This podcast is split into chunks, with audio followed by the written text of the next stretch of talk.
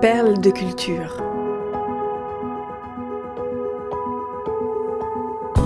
Découvrez comment les artistes trouvent l'inspiration dans leur propre vie pour créer des œuvres d'exception. Une série au cœur de la création, proposée par Cultura et racontée par David Abiker.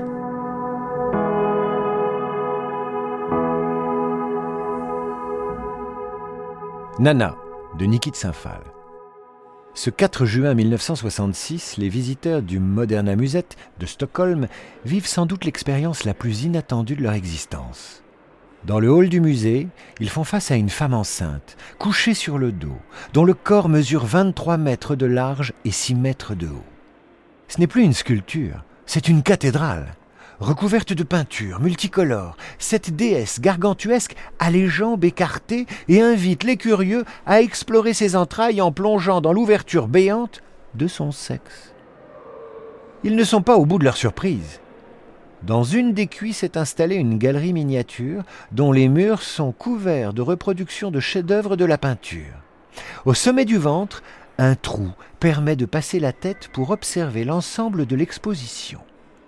On trouve aussi à l'intérieur de l'immense enveloppe un cinéma qui projette un film muet avec Greta Garbo, un aquarium rempli de poissons rouges, un banc des amoureux, un toboggan, ou encore un milk bar dans le sein droit et un planétarium dans le sein gauche.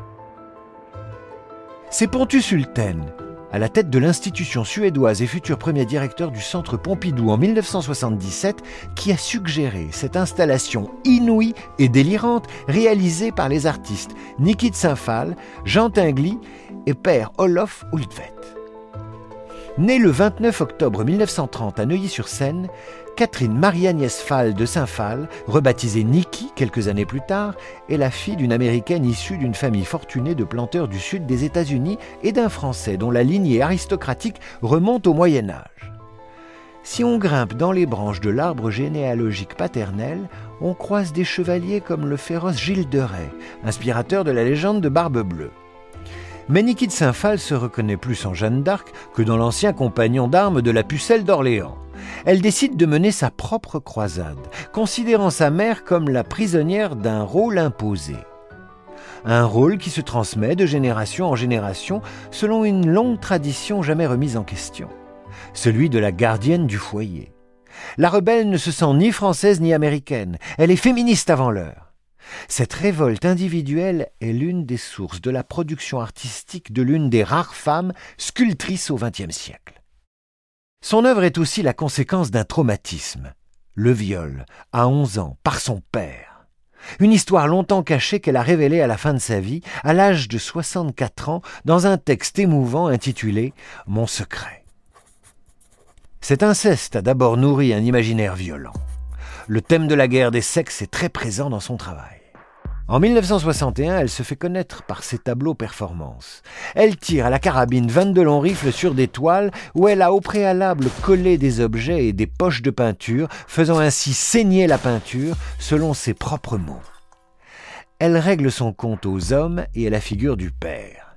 Mais elle va progressivement délaisser cette rage pour un registre plus positif et plus exubérant.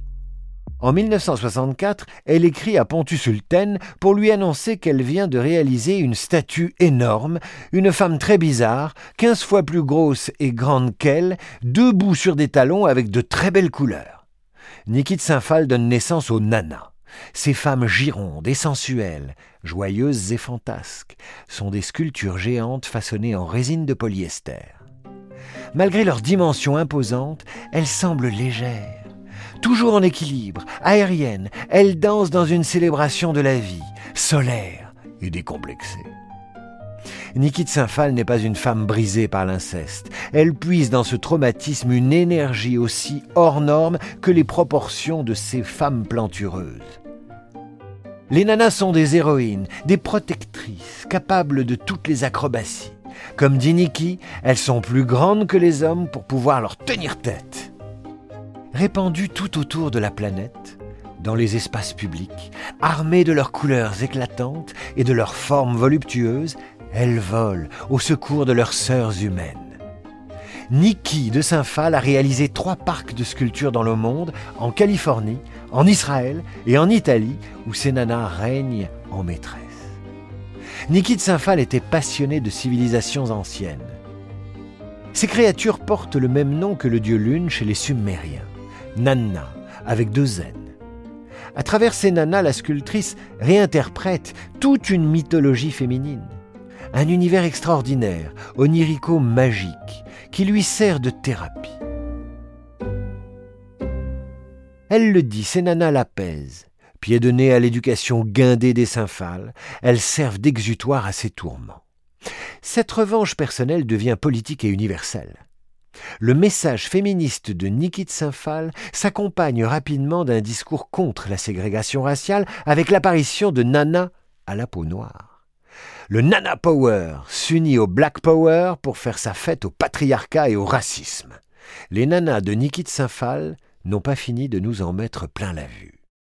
Post-scriptum.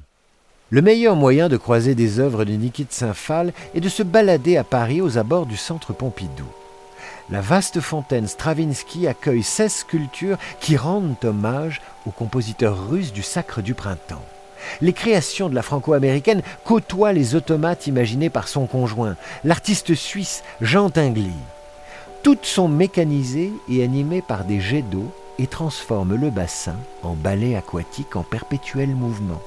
Une œuvre ludique et cathartique à l'image des célèbres nanas.